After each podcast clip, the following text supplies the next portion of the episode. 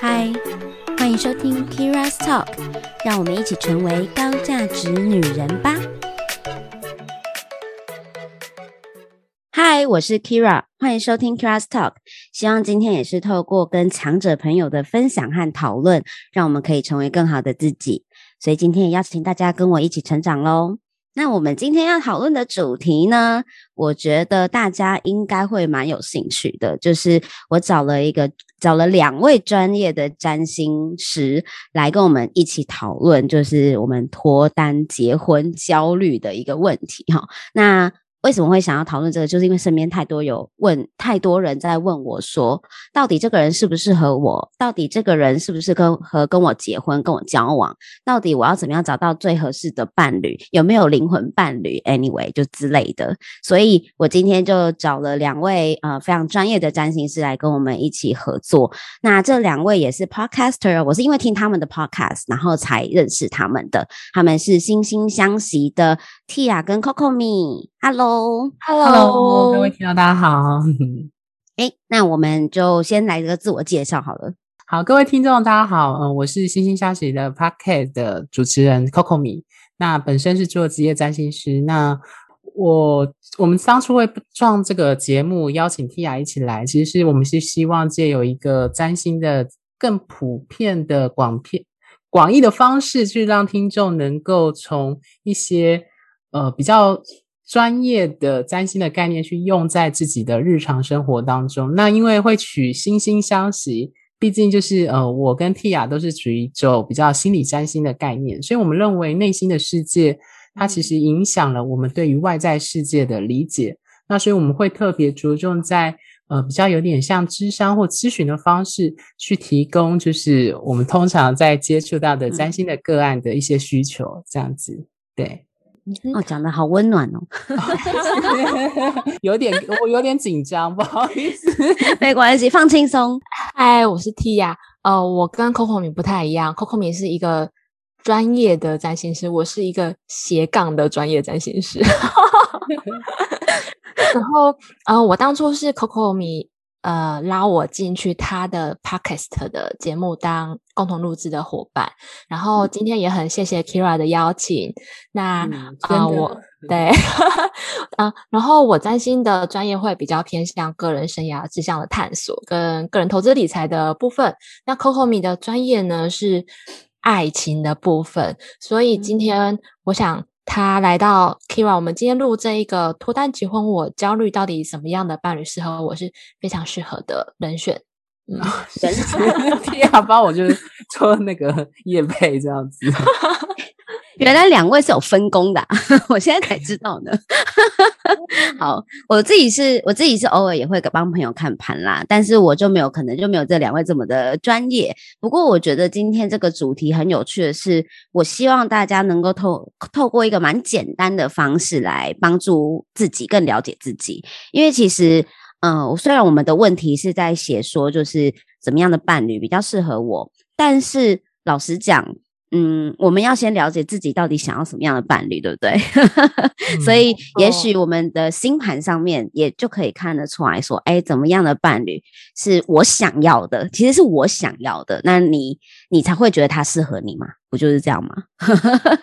那刚刚我们在事前讨论的时候，那 Coco 咪就就提到一个还蛮重要的观点，我顺便提一下，就是他说，哎，呃，你就前面我们其实在讲说，哎，什么伴侣？比较适合我。前面不是有写说什么脱单啊结婚，然后我很焦虑这件事情吗？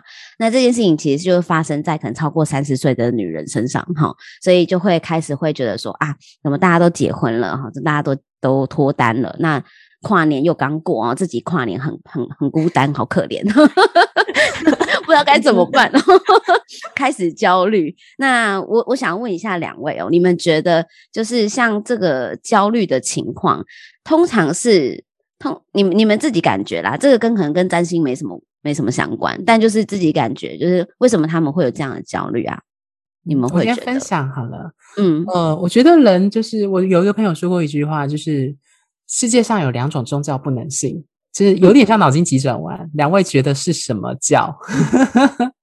宗教哦，他是脑筋急转弯哦，不不要被宗教这两个字影响。嗯，鬼吼鬼叫，不是不是，他的答案叫做计较跟比较啊。是呃，我觉得人在就是呃，有心理学演化心理学研究说，人在择偶这件事情上，我们其实都会面对了，就是跟别人比较这件事情。所以其实我们这个年纪，就是我们三位应该都已经 三十了这样子，所以我们这个年纪就要面对。周围的朋友可能已经有不少人已经进入婚姻，甚至有一些已经有小孩了。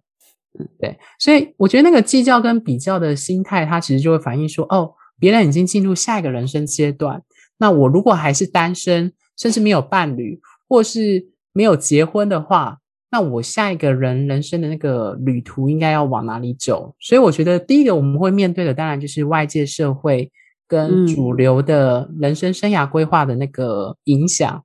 真的哎，所以我觉得他那个焦虑要看他是真的是对自己的焦虑，还是来自外界给予的焦虑，对不对？嗯，对。那我觉得人很难不受外界影响，因为其实我们都从从小到大都是我们并不是白纸，我们都会受到外界，特别是父母，然后你的周围整个社会，包含就是可能各位有很多听众女性的话，会感受到那种对于外貌的那种要求。那我们的社会上其实呃。对男女的那个外貌的标准，其实是有双重标准的，就是对女生的外貌的要求会比较强烈。那这当然就会进而也会形塑了，就是我们社会上对于呃择偶市场啊，或婚配，或是其他各式各样可能在婚姻的择偶上的一些不同的状况。诶，其实我自己也会觉得。嗯，对啦，就是大家都会嗯受到就是社会规范的束缚，尤其我们在亚洲社会。那我之前其实就有做过一集节目，他就在讲就是呃超过三十岁之后的焦虑，然后跟呃到底要不要结婚，然后这类似这样子的东西。那我我其实从我自己，我们回到就是占星这一段好了，我有发现哦，其实某一些星座的人特别会受到这些传统。规范的束缚，不好意思，要贴标签哈。我自己本身摩羯座，我自己特别感受。你知道我跟我跟 Tia 常常在我们的节目说摩羯座的好话，对不对？对，但是我们最近录制的内容也，哎，我不知道月亮摩羯的那一集播了没有？我们有提到说，月亮摩羯座的人，他的确会因为社会价值观或者是身边的人给予的传统的压力跟限制而感觉到不安跟焦虑。嗯，传统跟限制，呃，月亮处女会吗？嗯，本人我月亮处女 也会，因为月亮处女是一种是一个你不能对他随便乱许愿的星座，使命必达派的。为什么？什么叫做随便不能不能乱许愿？什么意思？他是神命必达类型的人，也就是说，身边的人叫你做什么，然后你就会有一种，哎，我如果没有没有去完成的话，好像会有一种心理一种焦虑，我是不是有种罪恶感，觉得自己不够好的那种感觉。好像有哎，好像有哎，真的。所以如果他的家人不小心跟他许愿，就是我希望你可以在三十岁之前结婚，他就那他放在心里，他就会放在心里，没错。其实他的表意是觉得说，哎，这个我为什么要被社会价值给给绑架？可是月亮的那个情绪面、情感面就会觉得，哎，天哪，我的家人他希望我。这样子做耶，那我好像有一种，嗯，我好想要完成他的心愿哦。这种情感上面的羁绊，这是月亮带来的课题。哇哦，其实上。姐姐是有练过的哈，就是事实上，我觉得真的如果没有修炼的话，真的会很容易被很多的限制捆绑住。这个东西真的是很有趣的事情。对，但是我超过了某个岁数之后，就其实很多东西都 let it go 了，就是自己突破了某一些界限。但是这个需要一点点更多认识自己的机会哈。所以我们今天就可以来问问两位好了，就是呃，先来看看，通常有一些。啊，有些人他们会私讯来问我这个问题，代表他们真的很在意。好，到底怎么样的？我到底想要的是什么样的人？其实我可能都根本就不知道。那通常我们可以从星盘里面的哪一个部分，然后看出我们到底自己真的想要的对象是怎么样子的对象，或是比较适合自己的对象。嗯，OK，那我先分享好了。好，嗯，我觉得在伴侣关系当中，其实一个人他不管是跟自己的关系，或者是跟伴侣的关系啊，比较蛮重要的一点，就是要理解自己，跟正确的定义自己。然后我觉得这个这个理念其实也比较也蛮符合 Kira 的节目，是一个教我们学习怎么样更爱自己，然后成为高价值的女人，对不对？然后当然也包含成为高价值的男人。然后我相信，就是如果说今天我们可以，嗯，知道跟理解跟接纳自己的需要、想要跟喜欢的对象，我们在人群当中也会比较容易认出来适合我们的人，或者是也比较容易看到自己想要的对象。那其实大部分的人心里面依稀都知道自己喜欢、想要、需要的是什么样的对象，只是大部分的人没有被明确定义，或者是被第三方验证过。所以，哦对，所以当我们在跟格安开始阐述他喜欢的对象，还有喜欢的伴侣关系的时候，这通常是一个引导对方去看见自己的过程。然后我、嗯我自己的经验就是，我讲完之后，大部分的人都会说。对对对对对，我就是这样子，然后觉得怎么占星师比我还了解我自己，所以我觉得今天可以来分享，嗯就是我们怎么样透过大家去看自己的星盘，然后更理解自己想要的伴侣关系。那我自己的话，就是个人行星我都会看，那个人行星里面就包含月亮、水星、金星、火星，诶，太阳 最重要的太阳忘记讲。然后我觉得像是比如说一个人的月亮是天秤座。那他很有可能是不喜欢浮在台面上面的冲突的。那如果我是他，我就会避开可能太阳跟水星是母羊座的人。哦，嗯，为什么？因为太阳水星在他们会母羊座他们讲话会比较直接。那为什么我会跳过月亮母羊座？是因为月亮母羊座他在冲动的时候，他是会想一下的，他是会有那种想一下的动作。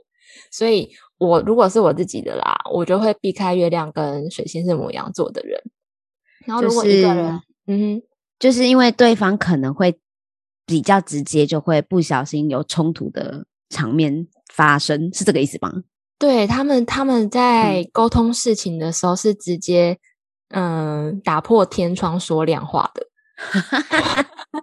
然后天秤座不喜欢在台面上面直接看到这些冲突，他喜欢我们私底下自自己在旁边好好讲好之后，那在会议上，在 public 的情况下，我们是一种和平和谐的状态。了解。所以，我有听到，因为因为其实 Tia 刚刚讲是月亮嘛，就是其实一般来说，我们当然看伴侣的话呢，你要看你今天就是只是想要谈恋爱嘛，还是说你想要结婚？那如果要结婚，其实比较多的是呃相处在一起的感受，对不对？就是是不是能够相处的好？那如果我在讲说，如果在讲相处的话，其实真的是看月亮会比较准，因为月亮本身就是真的是私底下那一个个性，然后可能都会在最亲密的那个家人朋友之间展露出来那个个性，这样。所以如果对 对，所以如果像我们月亮处女就比较难搞的人哈，就是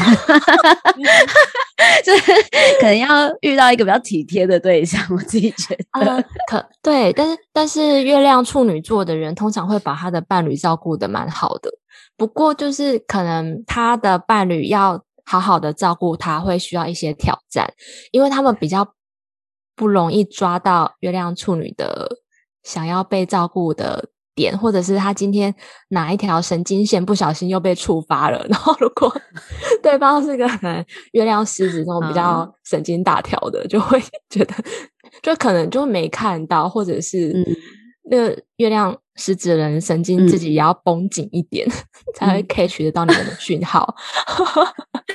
我觉得太有趣了。我我跟大家呃补充一下哈，说现在如果你没有自己的星盘，你就 Google 找找星座命盘，你就可以 key 上自己的出生年月日，然后出生时间跟地点，然后就可以有自己一张星盘。上面你的图呢，你看不懂也没关系，反正旁边都会有说你的太阳是哪什么星座，月亮什么星座，你就对照着看就对了。然后如果我们等一下分析呢，没有讲到你的星座也没关系，因为有任何问题，你们都可以再去找到那个星星相写 podcast 的 IG，那可以私讯他们，或者是听他们的 podcast 节目也 OK。那我我觉得其实呃，我们有分四个象限嘛，就是四个象限的的属性都会不太一样。那我在想说，他们会不会有一些共同特质是他们可以共同参考的？你们觉得这样会不会好一些？嗯，还是还是因为每一个都很个案，每一个月亮都很个案。哦，我我自己的话是喜欢，就是个人行星是相同元，呃，个人行星相同元素的，我觉得相处起来最舒服。嗯，这是有根据的哦。呃，补充一下，这可能跟占星比较有关，但是我不知道各位听众有没有想过，物以类聚跟异性相吸，大家觉得哪一个法则比较有吸引力？各位有想过吗？两位伙伴，的，我觉得物以类聚吧。为什么？Kira，嗯，比因为我是一个很喜欢聊天的人啊。如果他他他不是跟我同一种然后价值观或是类型的人，可能就很难聊得起来。嗯，了解。那 Tia 嘞？呃，物以类聚的另外一个是什么？异性异性相吸。哦，那我也是物以类聚。为什么？这个就很很有趣了，因为我的月亮就是天秤座。然后我有一天跟我另外一个也是占星师的朋友分享说，我发现我的朋友超级多月亮水瓶座的。然后对方就跟我说：“哦，因为你们是同样元素的。”啊。”那我就发现这件事情，就是真的在相处的过程是比较舒服的。然后也是自然而然，身边就会有很多风元素的人在我身边，这样子。嗯，好，我公布答案，就是心理学的研究是证明是物以类聚是比较倾向，人会比较倾向跟有熟悉感、亲近感、有共同交集的人，就是我们所谓常说的同温层的人进行连接。那这个连接不单单只是找伴侣，或者找朋友，或是跟家人，或是跟其他人相处，就是。我们其实人跟人的关系的建立，大家都会倾向先找共同点，有共同点才会有一个破口建立连接。对，那当然这，所以这在价值观上也是一样，因为他会会这样的说法，是因为我们不喜欢有认知冲突，就是我们习惯是待在一个彼此都接受哦，我们就是喜好是接近或类似或价值观。等等相似的状况下，我们相处起来是最舒服的。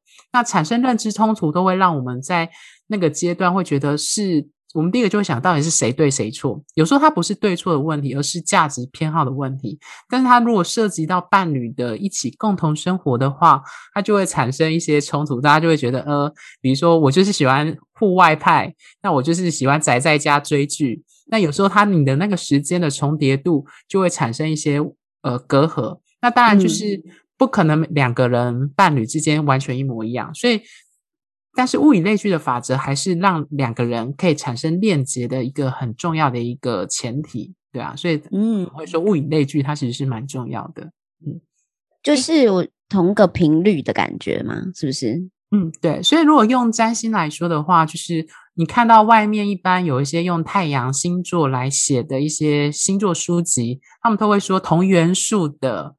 星座会配合度比较高。我记得我小时候在看那种 国小三年级，我就看那种什么太阳星座的那个配对啊，就是你看金牛座通常就是大概是跟摩羯跟处女，那你看到如果是母羊就会跟狮子跟射手，对，你会看到他们通常会说，因为相似度，他们都是同样都是同一个元素，对啊。老实说，我真的很没有办法跟金牛男相处，哎。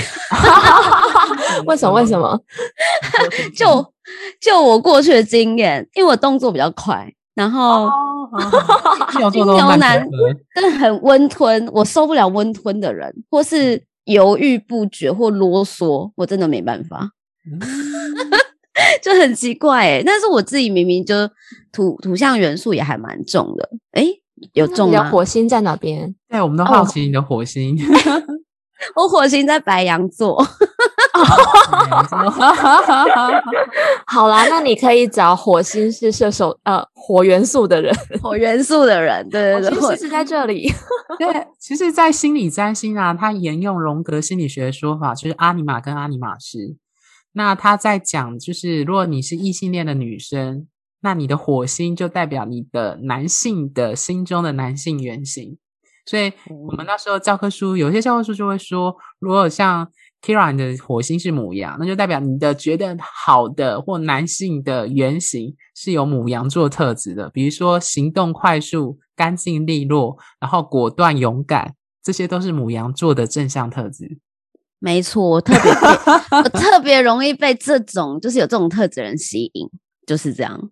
如果在那种八点档连续剧，就是那一种。就是大家知道男主角有很多种类型，那你应该就是会被那一种，就是有一点点，就有一点点强，有有一点点强势、直接，然后口气看起来有一点不好，但是他却是很直接的在关心你说，哎，怎样，类似这样的感觉。但是他 霸道总裁，你刚刚说是不是这类？有一点点像那种气场的，是吗？直接的关心你，但是好像没有那一种，不会说那种绅士王子型的这样。啊，对对对，好像绅士王子也是可以，但是如果他就是你知道礼貌太久之类的，呃，礼对礼哎礼貌太久，哎，你讲话好好听哦，竟然讲礼貌太久，哎，那我赶快跟朋友说，你就是礼貌太久，对，就是太犹豫的，或动作太慢的，我就会很快就冷掉了，就不行。嗯，对，然后也会觉得说，你为什么想个事情你要这么的想那么久，然后做个决定不好，赶快做个决定，就一点都不果决，这样。嗯嗯，对，我觉得这个蛮有趣的，所以这个是我就是理想的原型嘛。所以大家如果想要看自己理想中觉得什么样比较会吸引到自己的，可以去验证一下是不是这种类型，通常都会吸引到自己。可是吸引到自己，我也觉得不见得他能够跟你长相厮守。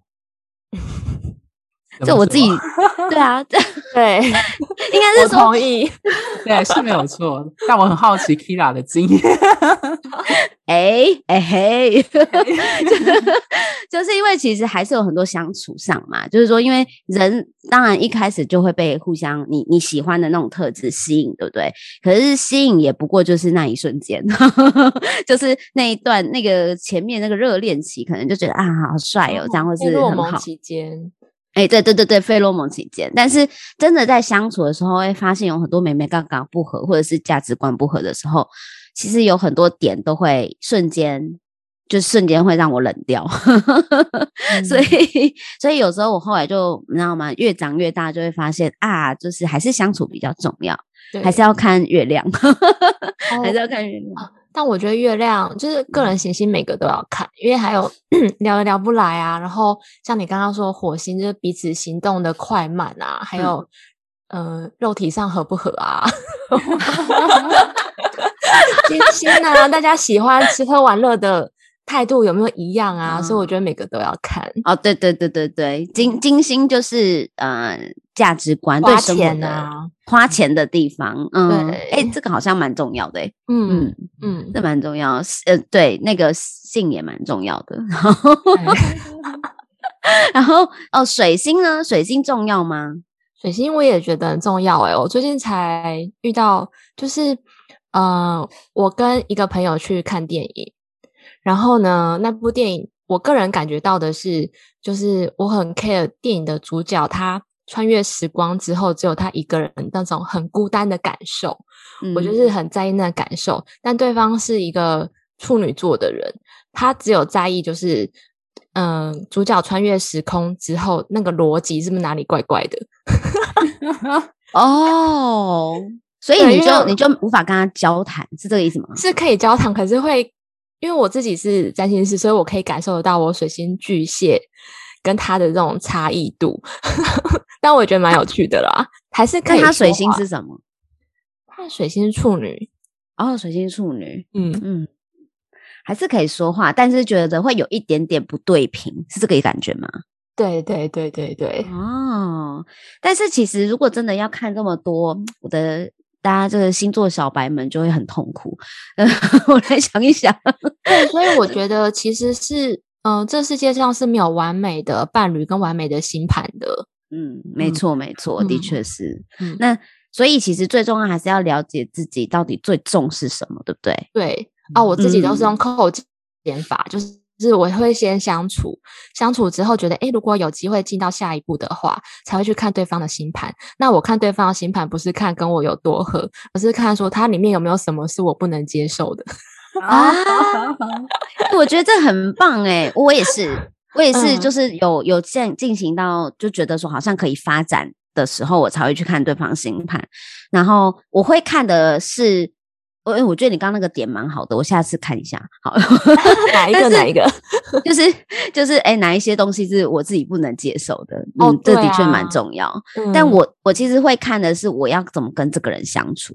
哦，这个也很重要哎。，对，就是他可能他可能他的生活模式，或是他的那最重要的东西，人生价值观可能会在什么地方，然后我我我要怎么样跟他配合，会是我们两个比较好的相处模式。因为其实很多人都会一直问我一个问题，但我觉得大家不了解，所以问这个问题也无可厚非啦。可是这问题真的很难回答，他们都会通常会会问说。老师，老师，你觉得我最适合什么星座，或什么星座最适合我？那我就嗯不知道该怎么回答这个问题啊。那那我就会说，嗯，其实没有合不合适啊，只有怎么合适，就是你跟他怎么配合才是比较重要的，因为每个人都有不一样的优缺点嘛，对不对？嗯所以对啊，所以如果你遇到一个就是呃，可能对方比较比较呃比较怎么讲，做比说多的，就是用行动来证明你的爱的人。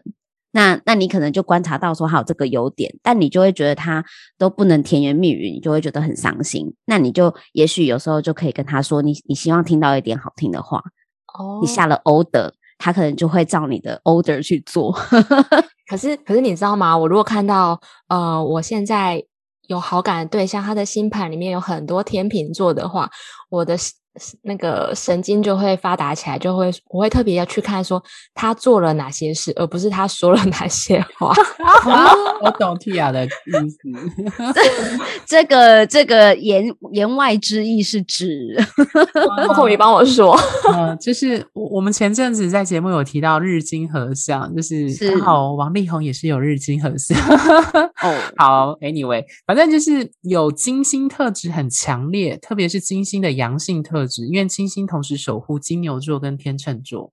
那嗯。如果他是属于阳性特质特别强烈的人，就是金星落天秤或日金合相，或者他命盘有很明显的天秤星群呢，他们通常有，但他有个优点，我们常说天秤座很适合当外交官，因为他们擅长就是长袖善舞，或者是他们擅长人际互动，擅长关系的连接，但是他也会变成一个问题，就是说他们有时候常常会一种粉饰太平。就是他们会喜欢关系很圆融圆滑，但是他会变得无法，比如说犹豫不决，无法决断，甚至是他们过于营造于美好的表象，但实际上他的行为跟作为好像没有达到那样的程度，这是他有可能会产生的负面特质，这样子。嗯，所以 所以要看他不是不不管哪一个星座好不好，各位就是 K 粉们，要观察一个人，不要看不要听他说了什么，一定要看他 做了什做。了什么？他如果讲的再好听的话，他的行动没有到达他讲的东西，一切都是个屁，好吧？既然你的水星在哪里？我水星吗？我在在那个宝瓶，哦，哦，这这个哦是什么意思啊？对于各式各样不一样的观点或新新奇的东西或资讯，都接受度还蛮广的耶，对，所以好奇心也蛮对对对重的。对对，就是这样。因因为我在想说，你想听好听话的来源是星盘的哪里？因为你有很多土元素嘛，所以，诶，对方如果有做什么，对你来说应该也很重要。对，也很重要。但听好听话，不是女生都蛮想要听好听话吗？哦，对耶，你不要跟我说你不想要听好听话，你也会想要听好听话吧？对不对？偶尔来个对对对甜言蜜语嘛，对不对？但是我觉得那个是生活情趣啦。哦，嗯对啊，生活情趣嗯，我觉得那是生活活情趣，就是那个好听话，不是要就是要他来跟我说，就是呃他会承诺我什么什么什么，不是这种类型的，就只是跟你说，哎、你今天好美哦，你好可爱哦，这种也爽嘛，所以 所以就纯纯粹是你知道，觉得可以增加自信心啊，觉得今天心情会很开心啊，这种生活情趣。嗯那你金星在哪里？我金星射手，哦，好好，金星射手，射手很需要情趣诶，这这个偶又是一个这种需要情趣啊。